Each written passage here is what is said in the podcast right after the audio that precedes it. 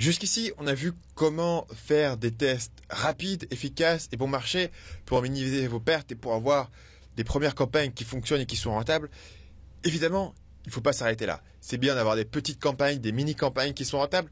Maintenant, on va voir comment est-ce que vous prenez ces premiers succès initiaux et comment est-ce que vous capitalisez dessus pour monter des grosses campagnes avec des gros budgets et avec des gros profits. Ce point-là, c'est d'ailleurs un des principaux avantages de la publicité sur Facebook. C'est-à-dire que si vous trouvez quelque chose qui fonctionne, le potentiel de croissance est énorme.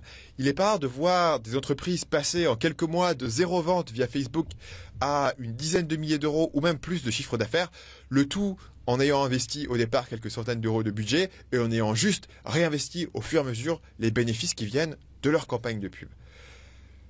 Donc on va voir ensemble la méthode pour transformer un test gagnant en une machine à cash. On pourrait se dire que pour transformer une petite campagne en une grosse campagne, il suffirait d'investir plus de budget. Mais en réalité, c'est pas si simple et voilà pourquoi. Si vous avez suivi ma méthode de test, vous avez ciblé un petit budget sur une petite audience.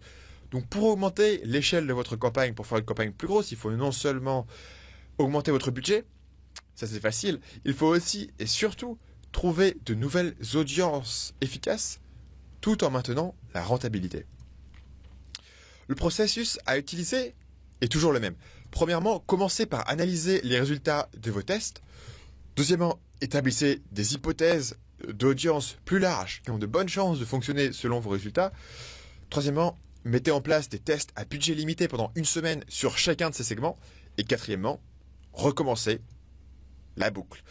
À ce stade, vous avez déjà l'habitude de ce processus, donc on va rentrer dans les détails des éléments qui sont spécifiques à l'extension d'une campagne à des nouvelles audiences. Une remarque sur votre profitabilité. Si vous avez bien mené vos tests initiaux, vous vous êtes concentré sur les audiences qui ont le plus de chances de fonctionner. Il faut donc vous attendre à ce que les audiences suivantes que vous allez développer ne seront pas aussi rentables. Euh, ce qui n'est pas nécessairement un problème, puisque vos audiences initiales sont toujours là. Même si le retour sur investissement moyen diminue, ce qui est important, c'est regarder non pas le retour moyen, mais bien de regarder les profits en valeur absolue. C'est-à-dire que tant que chaque segment est rentable, tant que chaque segment contribue positivement à votre rentabilité, tout va bien. Voyons donc les trois méthodes que j'utilise constamment pour élargir une audience gagnante. Premièrement, la méthode des audiences similaires. La méthode des audiences similaires est clairement la plus simple pour y arriver. Tout ce qu'il vous suffit de faire, c'est sauvegarder votre audience cible et demander à Facebook de générer une audience similaire.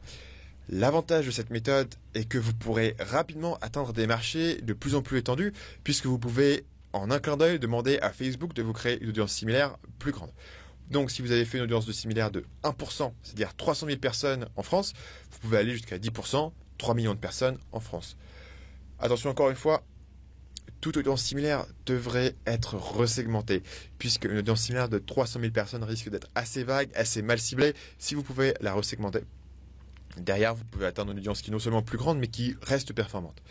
En général, ce que je recommande de faire, c'est commencer par une audience similaire de 1%, puis, une fois qu'elle est rentable, passer sur une audience de 2%, puis sur une audience de 4%, puis aller jusqu'à 10%, si vraiment la campagne cartonne.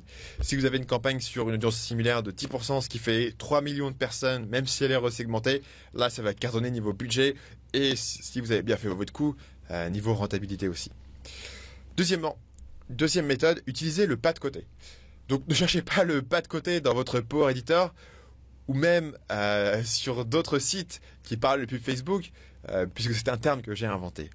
Euh, donc qu'est-ce qu'est un pas de côté? Le pas de côté, c'est le fait d'élargir un critère de segmentation afin d'élargir votre audience cible. Voilà un exemple pour vous aider à comprendre l'idée. Supposons que je veuille vendre des suppléments de musculation sur l'audience suivante. Donc j'ai les hommes de 25-35 vivant en France qui sont intéressés par le bodybuilding. Euh, petite parenthèse, cette audience concrètement serait probablement trop vague euh, pour une vraie pub Facebook, mais pour simplifier, disons que c'est l'audience euh, que j'utilise. Dans ce cas, il existe plusieurs possibilités que je peux utiliser pour le pas de côté. Donc je peux créer la même audience mais en remplaçant les hommes par les femmes. Je pourrais créer la même audience mais en remplaçant, mais en ciblant les 25, euh, les 20-25 ans. Je pourrais cibler la même audience mais en ciblant les 35-40 ans.